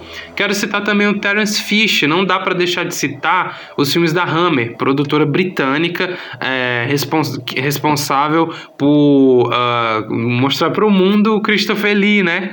o Christopher Lee fez vários filmes de vampiro dirigidos pelo Terence Fisher ali na década de 50. É, são filmes mais B, são filmes mais uh, uh, visuais e tal, mas assim, o Terence Fisher fez um monte de filmes de terror, Chico, mais do que todos esses outros que eu, que eu citei na lista. Tô vendo é, aqui. então, vale muito a pena é, conhecer ele. Ele faz umas várias leituras. Drácula, Exatamente, ele faz um milhão de ele, ele, faz várias leituras de Drácula e de outros monstros assim que estão em domínio público da que eram da Universal, mas aqui feitos pela Hammer, que é uma produtora muito interessante de filmes de terror. Produziu coisas como Carne para Frankenstein. Eles têm esses títulos meio, meio engraçados, assim. Por último, Jack Arnold, diretor de uh, Monstro da Lagoa Negra, que é um excelente filme de. Acho que é o último monstro da Universal para fechar o ciclo, né? Já era já era acho que 50 e pouco, sei lá, quase 60, quando o Jack Arnold fez o Monstro da Lagoa Negra e mesmo assim surpreendeu com novos conceitos e, e, e enfim, trazendo todo um contexto de Guerra Fria que não tinha no, no original lá do, do, do, do ciclo dos Monstros da Universal, que era muito mais um pós, pós Guerra, né, o pré-Segunda Guerra, na verdade, os filmes da, da Universal. E ele também fez um dos melhores filmes de terror que eu assisti nos últimos tempos, O Incrível Homem que Encolheu. Cara, esse filme é muito bom. Muito bom. É, ele sabe, sabe trabalhar muito bem com é, efeitos visuais, ele traz conceitos. Talvez a maior influência do Chapolin. Sim, provavelmente. É bem Chapolin esse filme. É, é tipo Chapolin, mas termina. É, você parece que acabou de ver um episódio de Cosmos, tá ligado? Ou de, ou de Além da Imaginação, talvez seja. Ah, tem um filme Twilight dele que o Orson Welles atuou. Uhum. Man in the Shadow. Enfim, muito bom. Eu vou trazer o, o Incrível Homem que Encolheu no próximo 2 por 1 um, se eu, se eu não acabar vendo nenhum outro grande filme até Todo dia tu fala um diferente. Mas aí, aí. mas aí vocês podem dar uma checada. E agora nossa última categoria, Chico. Terror asiático. Vamos. E essa é com você. Isso. Mais uma vez aqui a gente tentando ser uh, democrático trazendo mais uma outra outros representantes do cinema de horror que pra gente, pra mim, acho que pra ti também é muito importante, né? Acho que faz parte da nossa formação, cinema asiático de horror, tu poderia concordar comigo? Uhum, sim, tô, com certeza, concordo. Sozinho concordo. nessa. Isso porque nós somos fomos formados ali, muitos dos nossos gostos foram formados nos anos 2000, né? No início dos anos 2000 que estava tendo um fervor absurdo da, do cinema asiático, do, do cinema de horror principalmente, assim, a ponto de não só ter tido milhares, trocentas de adaptações é, ocidentais, especialmente norte-americanas, desses filmes, mas tava tão, tanto, tanto que já tava virando paródia, assim, já tinha o negócio já estava começando a se tornar realmente uma fórmula e tudo mais, e começou a, a se retroalimentar e tudo, e ficou uma coisa até meio esquisita e tudo mais. Embora a gente está chamando aqui de categoria asiática e tenham, sei lá, vários exemplares ao redor da, desse hemisfério, né? Tipo, tem aquele filme tailandês que a gente já comentou aqui outra vez, que é o Espíritos. Você assistiu esse filme? Ah, não, Shutter, né? Está ao seu uh -uh. lado. É, aham, uh -huh, Shutter. Não. Que é um filme. Ele tem uma premissa bobinha, assim, o cara tá sentindo. Inclusive, eu tive umas toxicólogos aí absurdas e eu comecei a pensar muito nesse filme. Porque o cara sente uma dor aqui nas costas e, e, elas são intermitentes, assim. E aí, é, a ideia do filme é que essa dor tá acontecendo porque tem um, um espírito ali ao teu lado meio que te parasitando, digamos assim. E a maneira como ele descobre é bem clássico do cinema asiático, tirando fotos, né? Usando aí um aparato tecnológico para brincar um pouco com, com terror e com as lendas urbanas também. A gente tem alguns, alguns exemplos coreanos, né? Tem o Sede de Sangue, um filme que a gente chegou a, a gravar, não sei se tu lembra disso, mas nós gravamos um episódio sobre o Sede de Sangue, um filme do Park Chan-wook. Sim, é o episódio que caiu, é, não foi ao ar por causa do incidente do vinho, tão é repetido. É envolvido no incidente. Esse ficou lá. É, o cinema coreano é muito, muito forte, né? A gente teve eu não sei se a gente pode chamar de terror, mas acho que é, né? Old Boy é terror, né? Não tem como. Cara, sim. É, se, cara, se, sei lá, se psicose é terror, Old Boy é terror também. é, por aí, realmente, de fato. E, enfim, tem aquele um filme The Eye, que é parecido. Lembra que eu até comentei contigo no dia que a gente falou sobre o 2x1, onde a gente estava comentando o Body Bags, que uhum. tem a, a sequência do olho, da, da, do transplante lá e tudo mais. Aí, Sim. tipo o olho é meio que amaldiçoado pela pessoa que, que, que possuía uhum. anteriormente. Então, The Eye é um filme aí da. Um filme chinês, eu acho que é. De Hong Kong, né? Não dá pra chamar de chinês porque Hong Kong é uma província independente. Se o Império Chinês, se a República Democrática Chinesa, deixar por muito tempo. E é um filme que teve um remake com a Jessica Alba, eu nunca nem assisti. Mas ele tem um pôster que quando eu vejo, mano, eu me transporto pro, pros anos 2000, cara, que é uma mão assim saindo de um olho. Nossa, a cara do. A cara da. Como é que era o nome? Da Planet Video. Nossa, fui longe aqui agora. Tinha muito assim. Então, é, é um filme que, que demonstra muito, assim, como o cinema asiático estava sendo adaptado pra caramba. Mas dos competidores que eu trouxe aqui, exceto um dos nomes, a maioria é japonês, assim, porque o o J-horror, né, como a gente pode chamar, o horror japonês é um pouco mais prolífico, talvez, ou então talvez mais popular só. Não dá para precisar muito bem. Mas, assim, eu não encontrei muito bem uma gênese pro, pro, pro, pro cinema asiático de terror, de horror e tudo. A única coisa que eu percebi é que ali pros final dos anos 80 e no início dos anos 90 o negócio começou a ficar forte, assim, começou a ficar mais, é, mais pesado, assim, começou a ter bastante adaptação de quase que lendas urbanas, assim, uma coisa bem comum folclórica japonesa. Essas lendas, tipo, de um espírito vingativo, de alguma coisa que envolve fantasmas, eles adoram isso. Só que isso não era tão bem feito, talvez, ou sequer explorado pela, pelo cinema mais norte-americano, pelo, pelo, pelo eixo ocidental e tudo mais. Temos alguns filmes antigos, né? Antes disso, a gente teve o, Kwaidan, né, que é um filme que nem nós dois assistiu aqui, mas que é importante, é uma antologia e tudo mais, de terror que tá volta e meia na maioria das listas, então já tô presumindo aqui que é um bom filme. E tem o Onibaba, lembra que a gente colocou o Onibaba no nosso... Ele tá no nosso top 10, não tá? Uh, sim, ele tá top 7, eu acho, 8 por aí. Pois é, um filme também bem folclórico, bem folk horror, que é também interessante e tudo mais. Acho que ele é da década de 60 ou de 50, não lembro exatamente. Mas é, esses dois filmes, assim, é, sei lá, eram umas exceções. É, o próprio Kiyoshi Kurosawa, que vai ser um dos competidores aqui da, da categoria, fala um pouco numa entrevista de que é, não existia a ideia de fazer terror e horror no Japão, assim.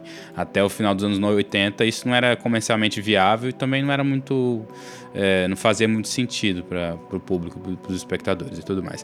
Mas foi ali, com alguns é, poucos desafiadores, que o negócio começou a acontecer. E do, do, do, começo dos anos 90 até então, acho que até hoje, o negócio se aqueceu muito e ficou muito, muito forte. Especialmente na, na virada dos 2000, como eu prefaciei aqui nesse momento. Vamos aos competidores. É, o primeiro que eu vou trazer é um cara que me conquistou o meu coração desde o primeiro filme que assisti, que inclusive é eleito como a masterpiece dele, que foi o Cure. Como é que saiu o Cure hum. em português? Deixa eu. Acho que é a cura, é a cura, se eu não me engano. A Cura, de 1997. Foi o primeiro filme que eu assisti do Kiyoshi Kurosawa. É um diretor que tá é um diretor do que o Letterboxd ama, assim. Eles adoram hatear muito bem os filmes dele e isso não é à toa. Eu acho que é bem justo.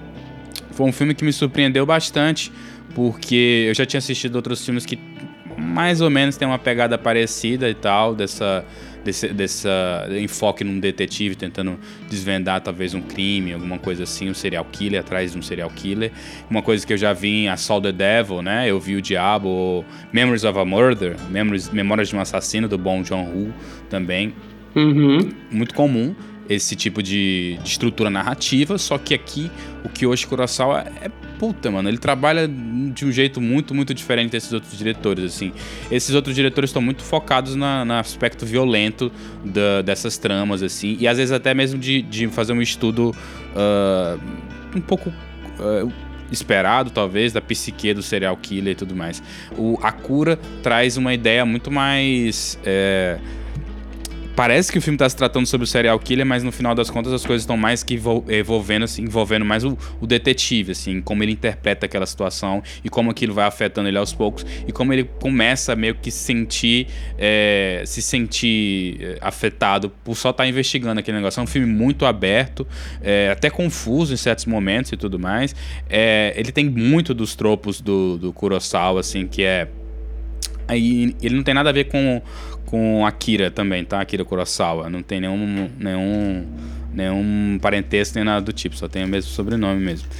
E tem várias das características. É um comum Kurosawa é, no, exato, no é, Japão. É, é tipo a pessoa pra... se chama Alves, tá ligado? pois é, só pra deixar claro que talvez alguém possa confundir. Mas ele tem. Nesse filme ele já apresenta algumas coisas que eu acho interessantes, que são marcas dele, assim, que ele adora as tomadas mais longas, né? Assim, ele gosta de deixar a câmera é, por muito tempo ligada, filmando o personagem. Ele, ele gasta tempo. É, na cura tem um take só da água caindo na mesa, pingando, pingando, aumenta, da mesa ela cai no chão, vai escorrendo, e ele vai é, contrastando isso com, a, com o personagem que está vendo aquilo acontecer, inerte e tudo mais.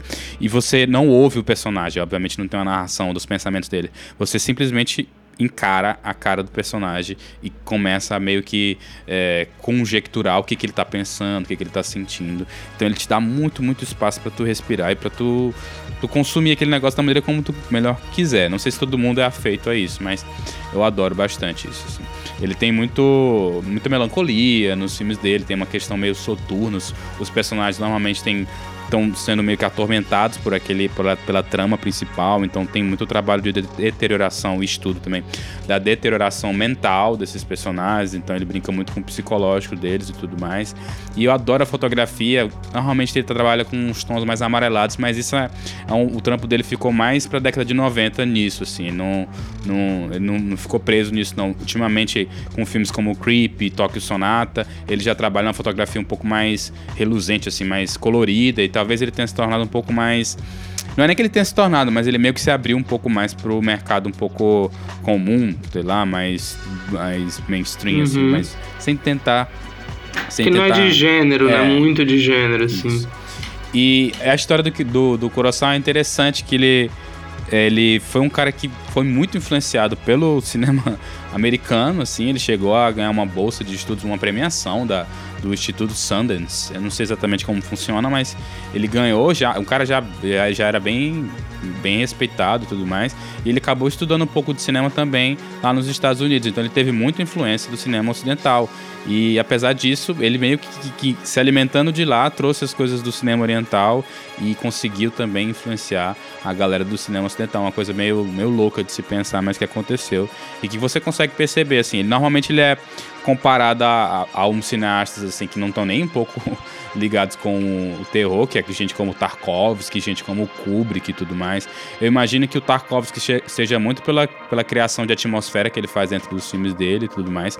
E o Kubrick provavelmente porque o, o Kurosawa também gosta de brincar com muitos gêneros, assim, é um diretor que, sei lá, ele gosta de trabalhar com, com com coisas mais variadas em relação ao, aos temas dos filmes dele. Embora ele tenha sido enfaticamente conhecido como um diretor de horror para cá, o início da carreira dele se deu com outras coisas. Assim, ele, a primeiro, o primeiro filme dele foi é, um trabalho que que foi, foi feito meio que um soft porn, assim, um sexploitation, que era os Pink Films. Porque, enfim, ele não tinha dinheiro, não tinha ninguém para apoiar, e o que tinha de entrada para cinema comercial era isso. Após isso, ele conheceu um, um, ator que era um cara que era muito forte no cinema de, de acusa, né? Basicamente, vamos chamar assim, para home video. Então ele fez trocentos filmes que só saíram para DVD direto. Quando ele, quando ele fez isso, ele acabou conhecendo vários produtores, é óbvio, nessa produção desses filmes e tudo mais. E aí ele ganhou um certo respeito, lançou A Cura, que, como que eu falei mais cedo. A Cura catapultou a carreira dele, a partir daí ele acabou se solidificando. E tem outros filmes muito bons dele, como o Retribution também, que eu não sei como é que saiu em português o nome, mas é muito legal. Procurem. Ao lado do Kiyoshi Kurosawa, nós temos outra grata surpresa. Temos inclusive um episódio aqui de um filme dele, que para mim é um dos, um dos highlights do nosso podcast, que é Tetsu, do Shinichi Tsukamoto, né? Que acho que foi um filme que ambos, tanto eu quanto tu, não esperávamos é, assistir algo assim tão cedo e tal, porque, enfim, a gente tava, tava procurando filme atrás de filme e nada que a gente assistia realmente chocava a gente, mas o Tetsu foi um filme que me fez ficar realmente pensando bastante. me abriu muitos olhos para como você consegue editar. Como a edição é muito importante. Sim, cara. É a edição desse filme é o coração dele. Pois é. E a edição desse filme não é só o coração dele, como é uma marca do próprio Tsukamoto, assim. Ele é um cara que está envolvido no terror como um todo, na produção de terror e tudo mais. Ele atuou até, inclusive, num filme que chama Marebito, que é do Takashi Shimizu, que é o cara que a gente também falou aqui, que dirigiu O Grito, outro filmaço de terror também, influente pra caramba. E ele é um cara, bicho, que para mim ele tinha que estar tá muito nessa lista, assim, porque de todos os diretores que eu assisti até hoje, ele é um maluco que ele quer te desafiar, entendeu? Ele quer que você fique quase que tendo um ataque epilético, às vezes, na, na, na, direção dele. Tem um filme dele que eu assisti que eu acho foda, que é o Tóquio Porrada, que, mano, a maneira como ele consegue. É muito foda, porque o Tsukamoto ele consegue transpor pra imagem sem Tipo, ele quase que cria uma ponte direta, assim, do que você imaginaria de algo que aconteceria. Por exemplo, se alguém tomasse um soco bem potente, o que que isso aconteceria? Ele meio que consegue fazer uma colagem, uma edição e transpõe isso, sim, pra imagem, pra tela. E você meio que absorve aquilo de uma maneira muito, muito, muito singular. Eu acho que ele é realmente um cara bem único, assim, tem uma assinatura bem diferente da maioria das pessoas que eu vejo envolvida no terror. Ele fez um filme que também vi que era o, o que eu vi recente, mais recente, que eu fiquei interessado em assistir por ser recente, porque fiquei pensando, bom, como é que seria esse diretor trabalhando numa estética mais atual, né? Que é um Cotoco, que é um filme de 2011. E ele continua sendo provocativo pra caramba. É claro que ele tá envolto ali de uma embalagem um pouco mais talvez mais palatável, mas ainda assim ele mantém muito do, do que ele quer de desafiar com a mixagem do som, com a maneira como ele faz as tomadas. Ele adora a câmera na mão. A câmera na mão é um negócio do Tsukamoto. Ele adora fazer uns takes bem, sei lá, assim, bem enervantes mesmo. Assim, é um negócio que vai te deixar confuso às vezes até. E não é para todo mundo, mas para quem consegue assistir, aposto que é uma experiência do caralho. Por fim, é, eu fiquei na dúvida desse último competidor eu pensei em trazer o Takashi Miki, mas acabei cancelando a sua candidatura, porque o candidato, felizmente, não me apetece tanto quanto o outro que trarei, que é Bong Joon-ho. É, recentemente esse diretor foi aclamado pela academia, né? Ganhou um Oscar de melhor filme com Parasita, que foi algo surpreendente, algo louvável, afinal de contas, é, o filme a gente pode discutir se ele é de terror ou não, é, eu assisti o filme antes de qualquer. É, era um, sei lá, num release filmado, não sei como, assim, perdido tal. Pirataria é foda. Não tava em nenhuma lista nem nada do tipo, só assisti e tal. E naquela época era visto como um filme de terror e tudo mais. E tem muito do que o bom João Wu já trabalhava antes, assim, aquela questão que a gente comentou recentemente em outra gravação, dele gostar de trabalhar, é, sei lá, a ascensão de classes sociais, a diferença entre as classes sociais e tudo mais, a, a disparidade do, do pai que está, sei lá, enfrentando tudo para conseguir dar de comer para o filho, enquanto o outro é extremamente rico e tem uma vida completamente diferente, mas ambos estão ali colocados em pé de igualdade, talvez frente a uma, uma situação de sobrevivência, de violência, algo muito similar que tem no Host, que eu não tenho certeza, mas imagino que saiu como Hospedeiro aqui no Brasil, é um filme de 2006, se eu também não estiver enganado, mas acho que é isso mesmo. Uhum. Que é um uhum. filme de monstro, muito interessante também, que traz um, um, um monstro que invade. Acho, eu não lembro onde é que é a cidade, mas o, o, o Bong Joon-ho é, é sul-coreano, né? Então deve ser alguma cidade de lá. E dentro desse, dessa chave de monstro invadindo a cidade, a gente tem um personagem, um protagonista muito legal, muito. Ele tem até um quê assim de comicidade, um, um alívio cômico dentro do filme dele, que eu acho que ele traz para quase todos os filmes dele. Acho, eu vejo um pouco disso assim. Eu não vejo de uma maneira muito óbvia, mas eu sempre sinto que ele tá preocupado um pouquinho com essa, essa, essa questão, assim, de ter um pouco de, de alguma coisa, uma pegadinha um pouco cômica dentro dos filmes dele, que tá mais para como você percebe do que de fato pra uma coisa meio óbvia e tudo mais. E tem Memórias de um Assassino, né, que foi um filme que me impactou bastante, cara, quando eu assisti. Novamente ele tá trabalhando aqui com aquele ator que ele ama, né, que tá no Parasita, que é o Son Carro. Eu não sei como fala o nome dele, mas enfim, tô chutando que seja assim que, enfim, uma dupla excelente eles dois, ele atua muito bem nesse filme que ele faz novamente a figura lá do detetive e tudo mais, estão procurando um serial killer, é bem na pegada do, da cura, só que aqui já para uma coisa que eu considero mais ocidental, um pouco mais palatável para um, um, cinema um pouco mais imediatista, é isso. Dentre esses três, acho que até pelo tom como eu falei, fica óbvio que eu vou dar o prêmio de melhor diretor asiático para o Kiyoshi Kurosawa, porque ele é o que mais me toca, assim, ele é o cara que mais é uma coisa que eu vejo ele falando na entrevista dele, que ele tinha a intenção de transformar o cinema de horror em um cinema de arte ao mesmo tempo, assim, que é... Isso é um pouco até pedante de uhum. se falar. Mas é, não é num sentido de que ele é superior e tá fazendo arte enquanto os outros não estejam fazendo. Mas no sentido de que ele tá preocupado, cara, em, em abraçar a, os planos e tudo mais, o próprio vestuário dos personagens e tudo mais. Um filme que eu nem falei, do, que é do Kurosawa, que é o Pulse, né? Pulse, que ele foi foi adaptado também, é outro filme. Cara, é o mais famoso pois é. dele, é. eu acho, né? Hum, provavelmente. Comercialmente falando. O que mais fez a fama e tudo mais. É mais um desses filmes asiáticos de horror que trabalha uma tecnologia como, um, sei lá, um receptáculo, um meio, alguma maneira de ligar o horror e de fazer a história se mover. Então, é, esse, esse filme já, já vai demonstrar muito do peso que eu acho que ele traz para dentro do, do cinema asiático e tudo mais. Mas, continuando, eu acho que ele tem realmente essa pegada artística de um cinema mais preocupado com a estética profunda da coisa, assim, de você conseguir. Ele deixa as coisas todas abertas, você consegue ter várias interpretações. Isso às vezes é um pouco desconfortável, porque você não vai ter respostas muito imediatas, nem, nem nada do tipo, mas ao mesmo tempo é instigante, é interessante, faz você ficar pensando depois de assistir o filme. Ele, assim como o Carpenter, por exemplo, que tinha duplinha com com Kurt Russell, ele quase sempre faz um filme com esse ator que é, é Kobaji alguma coisa. Como é que é o nome dele? É o Koji Yakusho, acho que é isso o nome dele. Não sei se é assim que se, se interpreta. Mas é um puta ator, mano. O cara é muito bom, velho. Ele, inclusive, tá em Babel, cara. Um filme ah, sim, é ah, bem, tá, bem ocidental, lá, sei, né? Mas é interessante aí do, do Inharito e tal. Ele fez outro filme que eu gosto bastante, que é o Tampopô, uma comédia bem divertida, bem legal. Esse ator é muito bom, cara. No Retribution, que eu falei mais cedo, ele tá fazendo um personagem que carrega o filme inteiro calado, mano. Ele é calado, ele consegue te tragar para dentro da história. Ele não precisa atuar falando muito, assim. Ele consegue exalar muito bem as emoções dele. Eu acho que essa dupla, para mim, quando tem, quando é, quando tem o Carisma, né, que é outro filme do Kurosawa também, que é quase uma sequência a Cura, e se você já viu a Cura, assista ao Carisma e tudo mais, que é um filme que foi foi pensado antes da Cura, então, enfim, tem toda essa essa pegada. Mas é isso, assim, acho, acho que o Kiyoshi Kurosawa ele representa muito do que me apetece no cinema asiático, que é uma coisa mais calma, mais contemplativa, só que isso não interfere na experiência ser engajante e provocativa, assim, provocadora e tudo mais. Ao lado desses mencionados, a gente também tem outros que tem o próprio Takashi Miike, uhum. né, que eu falei, é, ele dirigiu o Audition, que é um filme, filmaço, trabalha muito gore, Witch the Killer, é, que também é do Takashi Miike.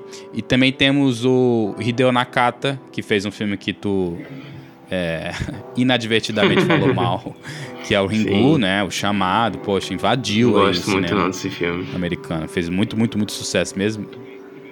Ele fez também outro filme que chama Dark Water, que eu não sei como é que saiu, sei lá, se é Águas Sombrias, Águas Negras, em português, mas é um filme que meio que trabalha a mesma coisa do Chamado, é bem parecido, tem a relação da mãe com a filha ali de um jeito bem parecido. É, se eu pudesse criticar, eu diria só que os filmes dele tem uma. são um pouco previsíveis, você consegue perceber de longe o que, está vindo ali.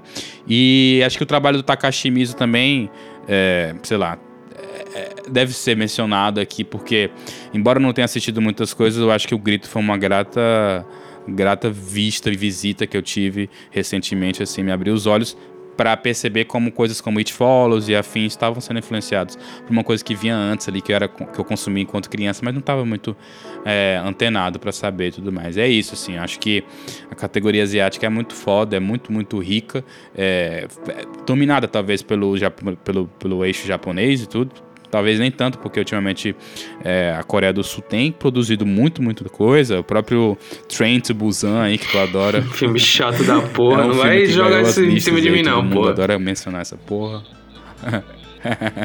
Tô falando na ironia. Mas é isso. Esse é o nosso vencedor, Kiyoshi Kurosawa. Se você não conhece, assista urgentemente, que é muito pica, moleque.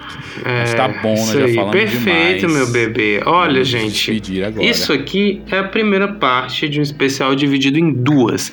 Daqui a 10 edições, na edição 70, a gente vai continuar com mais quatro categorias e uma porrada de filme lá em casa. Brincadeira, uma porrada de filmes uh, pra gente comentar uh, e outros diretores pra gente falar. E lá a gente vai também decidir qual vai ser o diretor do horror. Então é isso, pessoal. Não esqueçam de fazer todo aquele negocinho do engajamento, seguir a gente, recomendar o episódio. Eu acho que esse aqui a gente trouxe muito conteúdo, foi muito trabalhoso de fazer isso daqui, sabe? É, de assistir todos esses filmes para indicar para vocês.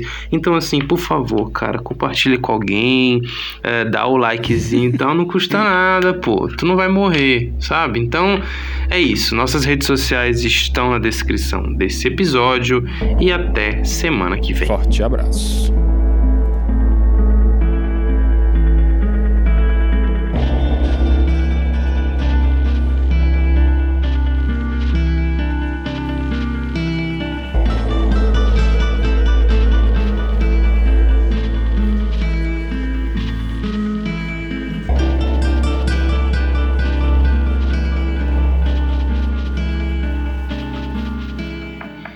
É, não vai ter final não, né? Porque vai ficar na continuação e na continuação a gente grava um final.